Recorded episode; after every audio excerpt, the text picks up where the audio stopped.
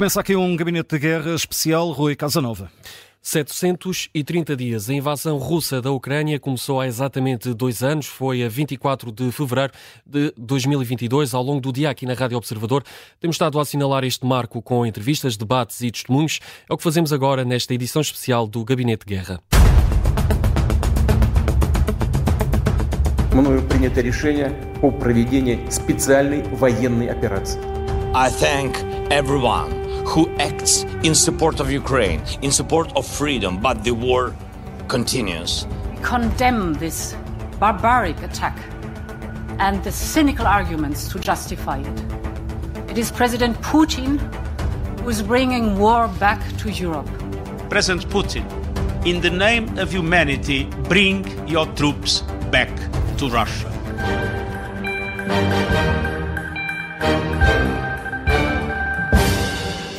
Está dado o mote para este episódio especial. Estão connosco em direto as especialistas em relações internacionais Diana Soler e Daniela Nunes. Boa tarde às duas, bem-vindas e obrigado tarde. pela disponibilidade. Vamos partir para uma análise. Começava uh, pela, pela Daniela Nunes. Como dizia, a invasão russa começou há 730 dias. Desde aí assistimos a uma mudança na arquitetura de segurança europeia e na forma como se desenvolvem todo o mundo as relações político-diplomáticas. Uh, Daniela, que, que balanço podemos fazer neste, neste momento destes dois anos de guerra? Olá, Rui. Olá, Diana. Eu acho que a primeira coisa a salientar é que, e quase que arriscava dizer que, que falo pela maioria das pessoas quando digo isto, é que não esperávamos que aquele dia 24 de fevereiro, há dois anos, se pudesse tornar um terremoto europeu e quase que mundial, porque é inegável o impacto mais direto ou indireto, uh, mas é inegável que, que este conflito uh, teve um impacto em regiões que aparentemente nada tinham a ver sequer com a Ucrânia, uh, por isso, ao fim de dois anos de guerra, acho que agora todos nós estamos ligeiramente mais alerta para a possibilidade deste conflito não ter uma solução à vista num intervalo temporal, pelo menos igual àquele que já passou. Portanto, talvez não seja muito provável que a guerra possa estar resolvida, a problemática russo-ucraniana possa estar resolvida nos próximos dois anos já percebemos que o que está em causa são questões eh, gigantes, não é? Do ponto de vista territorial, económico, político, ideológico, mas também ao nível uh, do que são os direitos e liberdades das pessoas, dos povos, da soberania dos Estados, da sua autodeterminação. E depois também não nos podemos esquecer que a luta entre russos e ucranianos é uma luta especialmente complicada porque há tanta coisa a separá-los uh, e, e, a linguagem que eles falam não é a mesma, e portanto travar uma guerra com um líder com, com pretensões imperialistas como são as de Putin implica evidentemente um debate que pode quase dizer-se impossível. Uh, e, e, justamente porque para este tipo de, de liderança, como, como a de Putin, um, o que conta para nós, aos nossos olhos e, e de acordo com a nossa cultura política ocidental, uh, essas coisas uh, para ele são, são todas insignificantes. Portanto, Putin é um homem uh, exclusivamente preocupado em restaurar a grandeza do seu país. E, aliás, isso vê-se quando ele se compara, por exemplo, a, a Pedro Grande. Portanto, isso, só por aí podemos ter uma ideia de qual é que é a gênese do projeto hum. dele. E essa gênese é a de valer tudo para engrandecer o seu país, quer do ponto de vista territorial, quer também ao nível do seu poderio, tanto para fora como para dentro. E aquilo, aquilo que temos ainda a assistir nos últimos anos são claras evidências dessa gênese e dessa forma de governar, que é uma forma muito solitária, portanto, expandir o império por um lado, torná-lo tão vasto quanto possível, sobretudo para que os outros o temam, e depois, por outro lado, também aprofundar o controlo interno para, para garantir a submissão dos que lá estão dentro, não é? Do, do, dos russos. Note-se, por exemplo, os casos uh, que são bastante recentes de Prigozhin e de, de Navalny. Uhum. Uh, e depois, só para responder também, para finalizar e responder diretamente à questão. Hoje, parece-me a mim, mais do que nunca, nós temos razões para acreditar que a Europa e o Ocidente estão um, seguros e, e, e, mais seguros e mais unidos e, quiçá, uh, portanto, isto a propósito da tal uh, arquitetura de segurança. Quiçá a resistência ucraniana durante estes dois anos que já passaram também só tenha sobrevivido graças a esta união e a esta nova arquitetura mais uh, coesa, que ao contrário daquilo que o líder russo poderá ter imaginado no princípio desta invasão, um, aquilo que a guerra conseguiu foi, em vez de eventualmente como desunir. Putin, desunir os europeus, Uniu. ao contrário, uni-os. Uhum. Também é verdade que esta união e esta coesão já tiveram melhores dias. Um, neste momento, e, e passados dois anos, do, do princípio da, da, invasão, a Europa e os europeus também já estão mais ou menos cansados e, e menos dedicados à, à, causa ucraniana. O que em parte também é normal, porque durante semanas e meses de fio as pessoas foram absolutamente engolidas por um mediatismo que envolveu esta guerra e que, que provavelmente não vimos em nenhuma outra, também por força enfim, do modernismo das tecnologias, das televisões e das rádios e, e dessas coisas todas. Um, o que eu acho é que as instituições não se podem deixar minar pelo mesmo cansaço e pelo mesmo desligamento um, face às necessidades ucranianas. Portanto, é preciso uhum. continuar a ajudar a Ucrânia para evitar uh, que sejamos todos nós os próximos na lista de, de Putin, não é? Uhum. Uh, Diana Soler, uh, boa tarde, bem-vinda também aqui ao, ao, Gabinete de Guerra. Um, fazia a mesma pergunta, que reflexão é possível fazer neste, neste momento? A Daniela Nunes falava aqui num, numa guerra cujo fim é muito difícil de, de prever. O que é que podemos esperar do futuro? Estaremos perante possivelmente mais dois anos de, de guerra pela frente ou, ou até mais? Eu não sei, eu acho que essa pergunta não tem uma resposta, enfim, que se possa uh, comprovar. Uh, acho que pode acontecer muita coisa, acho que há vários cenários em cima da mesa, nomeadamente o cenário mais difícil uh, para a Europa, que é os Estados Unidos poderem não aprovar de todo ou aprovar demasiado tarde, aliás já é demasiado tarde, o pacote de ajuda financeira à Ucrânia e isso com certeza terminará a guerra mais rapidamente. Também há a possibilidade de Donald Trump ser eleito e ainda que eu acredite uh, que não seja tão leve esta ideia de que Trump é amigo de Putin e da Rússia, até porque o maior inimigo dos Estados Unidos, quer das administrações republicanas, quer das administrações democratas, é a China, com quem os Estados Unidos estão envolvidos numa guerra de transição de poderes não militar, Uh, ah, um, e Putin tornou-se um aliado de Xi Jinping desde que a guerra começou, ou pouco antes da guerra ter começado. Portanto, não me parece que seja óbvio que Trump uh, uh, acabe com o apoio à Ucrânia, mas parece-me que provavelmente, pelo menos a unidade ocidental como nós a conhecíamos, poderá acabar dentro de alguns meses. Portanto, este é o cenário negativo. Uhum. O cenário positivo é que nada disso aconteça, e aí, enfim, uh, uh, estamos perante um cenário que não é muito diferente do que era nos primeiros seis meses de guerra, no primeiro ano de guerra, nos primeiros 16 meses de, de guerra, e hoje, que é o facto da Rússia e da Ucrânia parecerem relativamente equilibradas na questão da guerra, apesar da Rússia agora estar ligeiramente, enfim, eh, eh, com a iniciativa de guerra, portanto, com algum ascendente sobre a Ucrânia e principalmente com ascendente na narrativa de guerra, mas, mas aí voltamos se nada, se nenhum dos fatores uh, se transformar e se os Estados Unidos aprovarem o pacote uh, de ajuda à Ucrânia e uh, a coesão ocidental se mantiver, vamos estar perante o mesmo cenário que temos estado praticamente desde o uhum. início da guerra.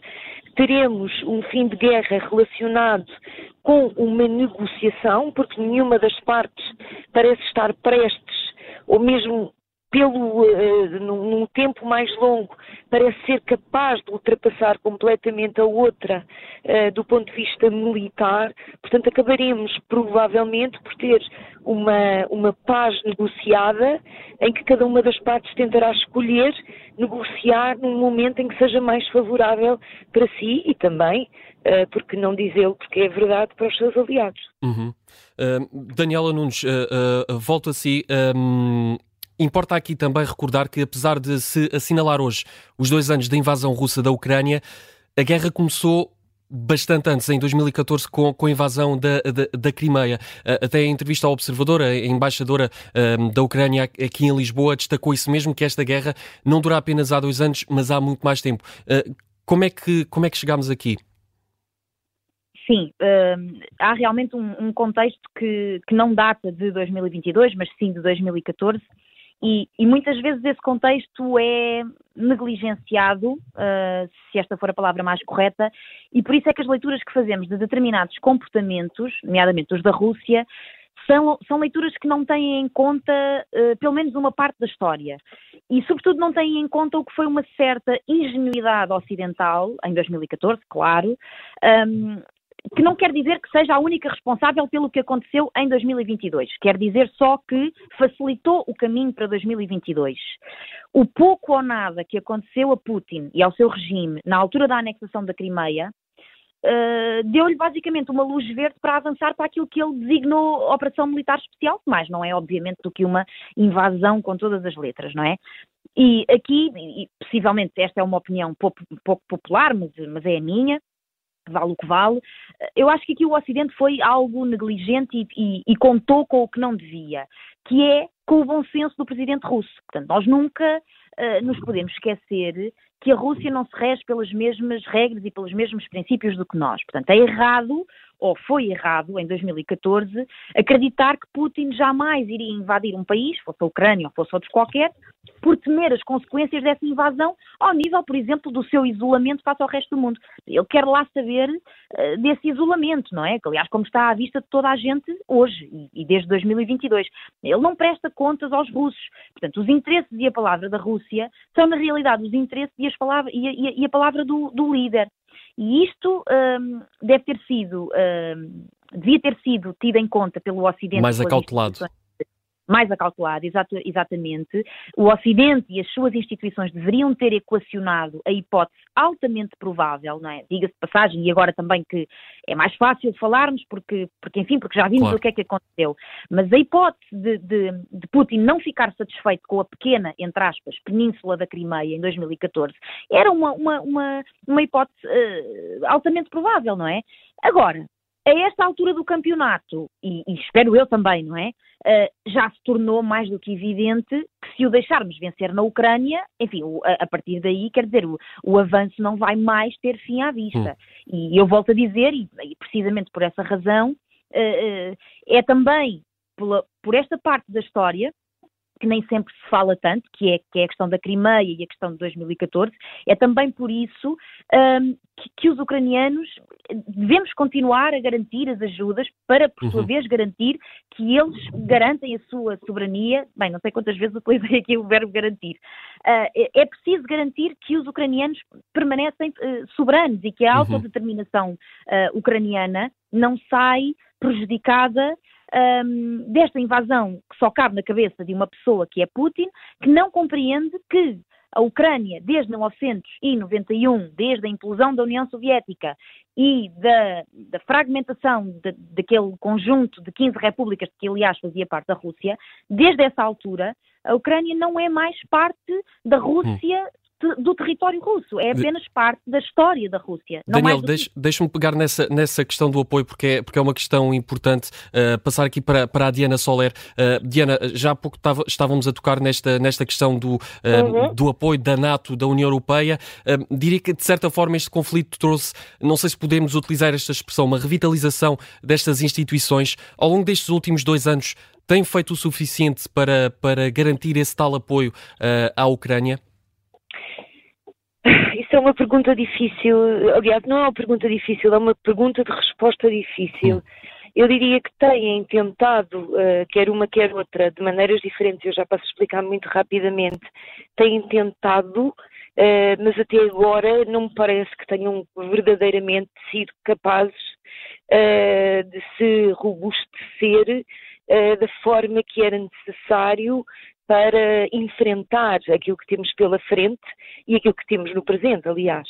Uh, em relação à União Europeia, há uma coisa que é importante dizer: a União Europeia uh, não tem uh, pilar de política externa, não tem um pilar de defesa, esse pilar é um pilar intergovernamental.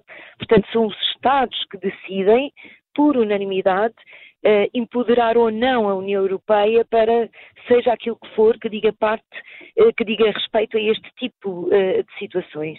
E, portanto, a União Europeia ou a Comissão Europeia fez aquilo que podia fazer, que foi, no fundo, criar condições para que a, para que a Ucrânia se tornasse um, um, um país candidato.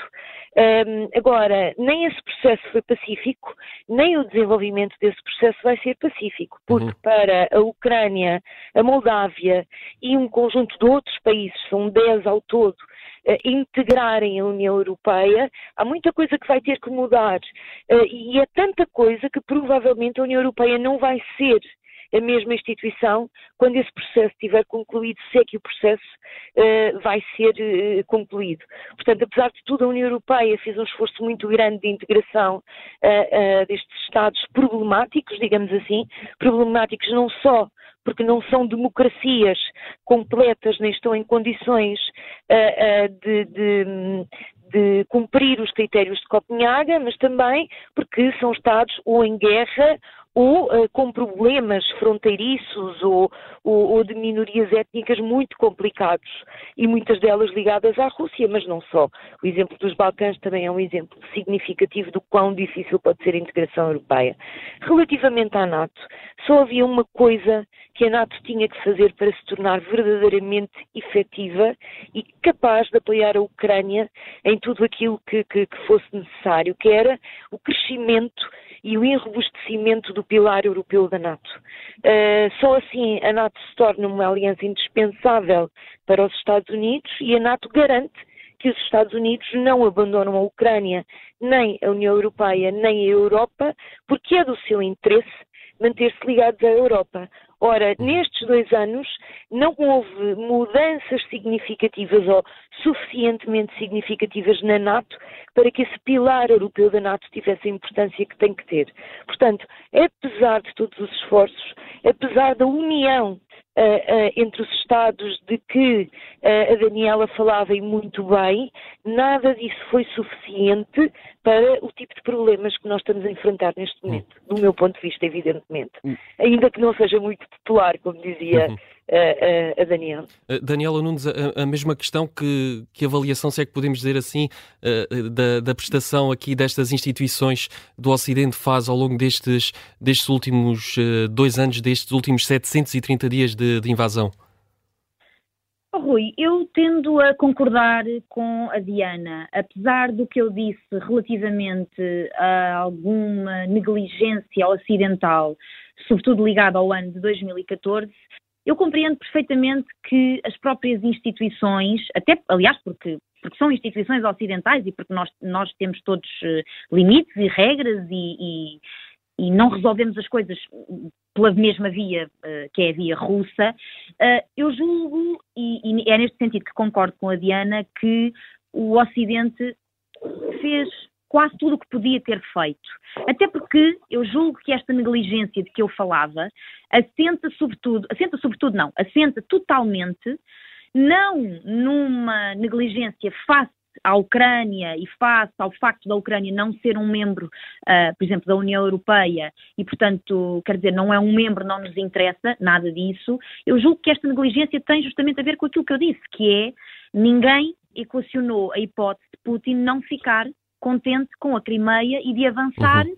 para uma barbaridade como aquela que aconteceu a 24 de fevereiro de 22. Uh, a tal questão que falávamos há pouco do Ocidente não ter acautelado ou ter levado a sério essa possível ameaça. Exatamente, não, não acautelou conforme poderia uh, essa ameaça. No entanto, depois do problema já estar, já ter acontecido, não é? Depois de 24 de fevereiro de 22, o Ocidente tem feito aquilo que pode e às vezes até aquilo que não pode.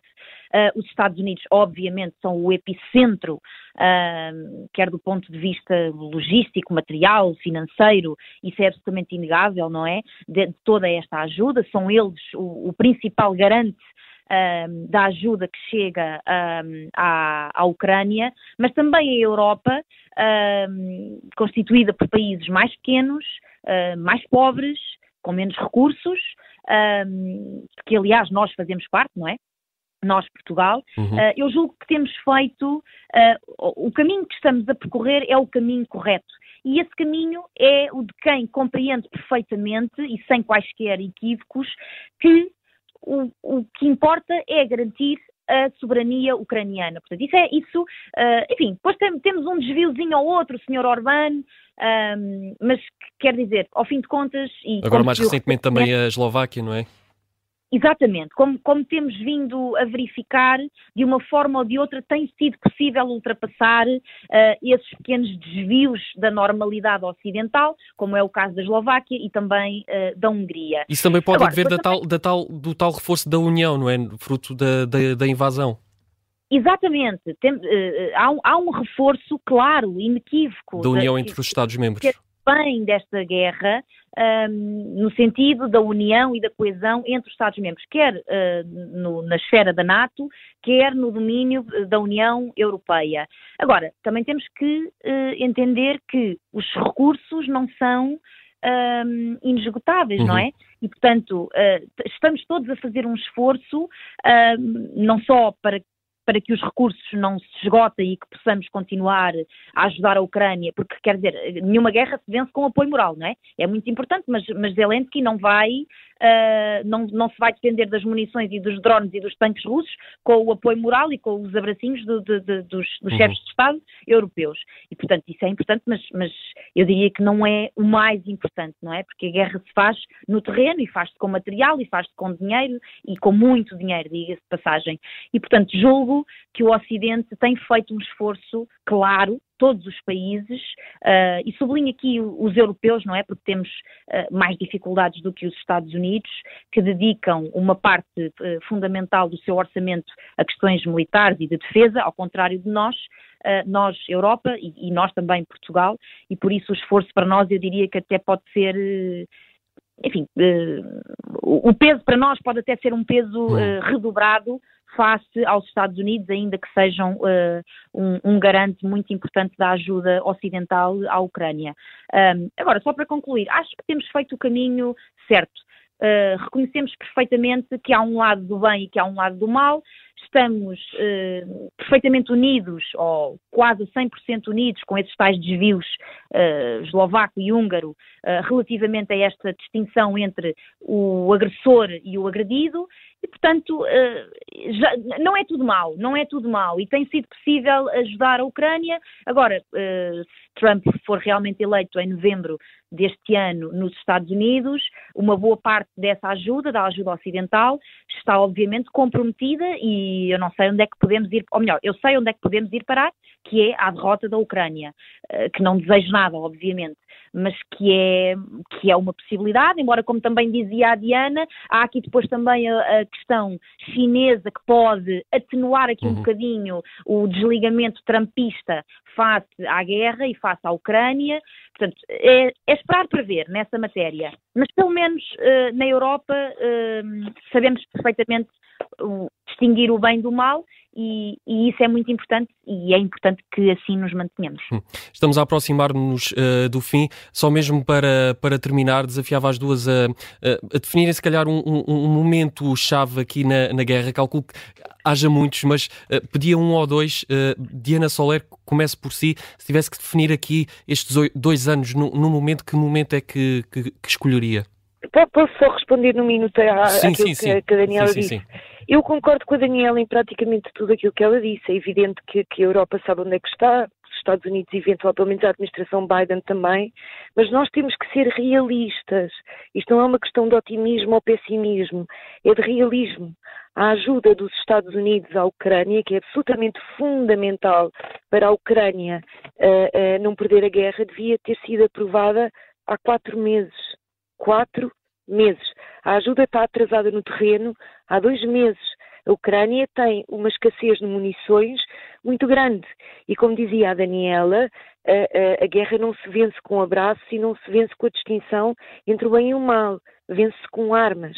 E a grande preocupação do Ocidente, Europa, no sentido da sua militarização e da sua industrialização de defesa, e Estados Unidos, no sentido de terem que desbloquear a verba para apoiar a Ucrânia, são os problemas mais prementes porque nós sabermos distinguir o bem e o mal, uh, uh, mas não atuarmos para atenuarmos o mal, uh, bom, enfim, então é 2014 outra vez.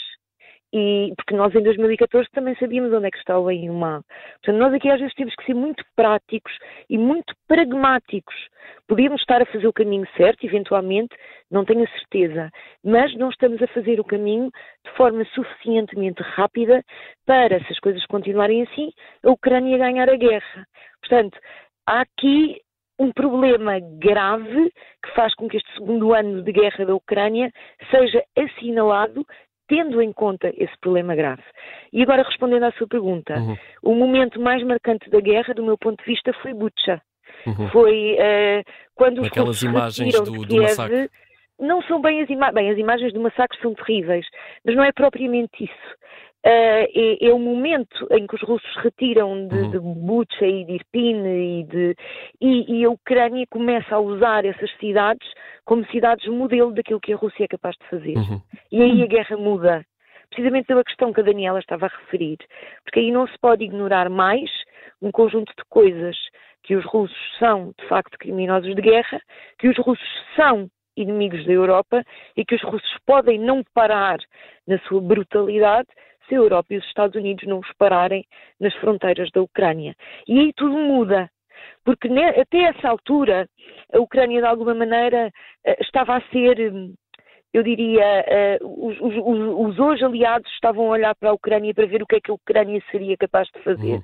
A partir daí, muda tudo.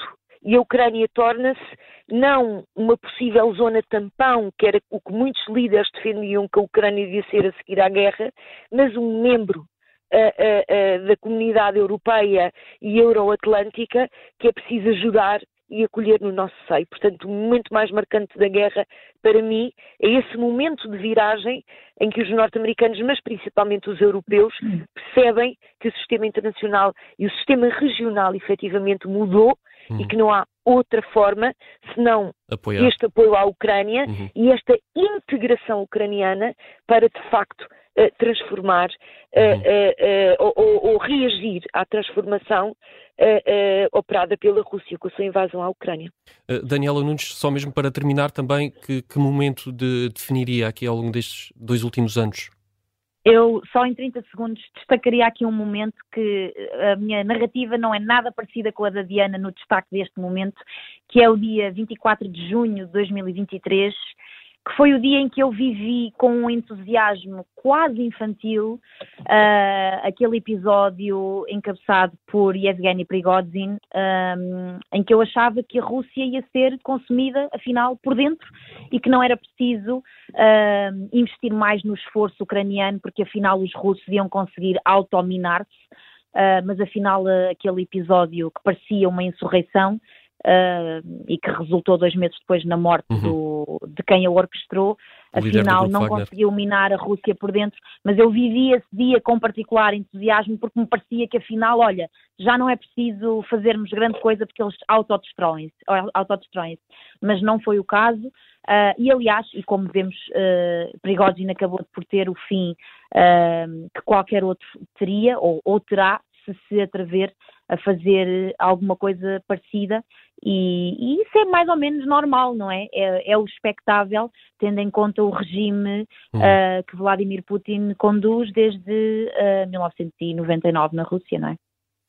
Fica a análise neste gabinete de guerra especial aqui na Rádio Observador. Daniela Nunes, investigadora no Instituto de Estudos Políticos da Universidade Católica. Diana Soler, investigadora do Instituto Português de Relações Internacionais, o IPRI da Universidade Nova de Lisboa. Muito obrigado às duas por esta análise. Um episódio Obrigada. especial no dia em que se assinalam dois anos da invasão Obrigada. russa da Ucrânia. Obrigado e boa noite.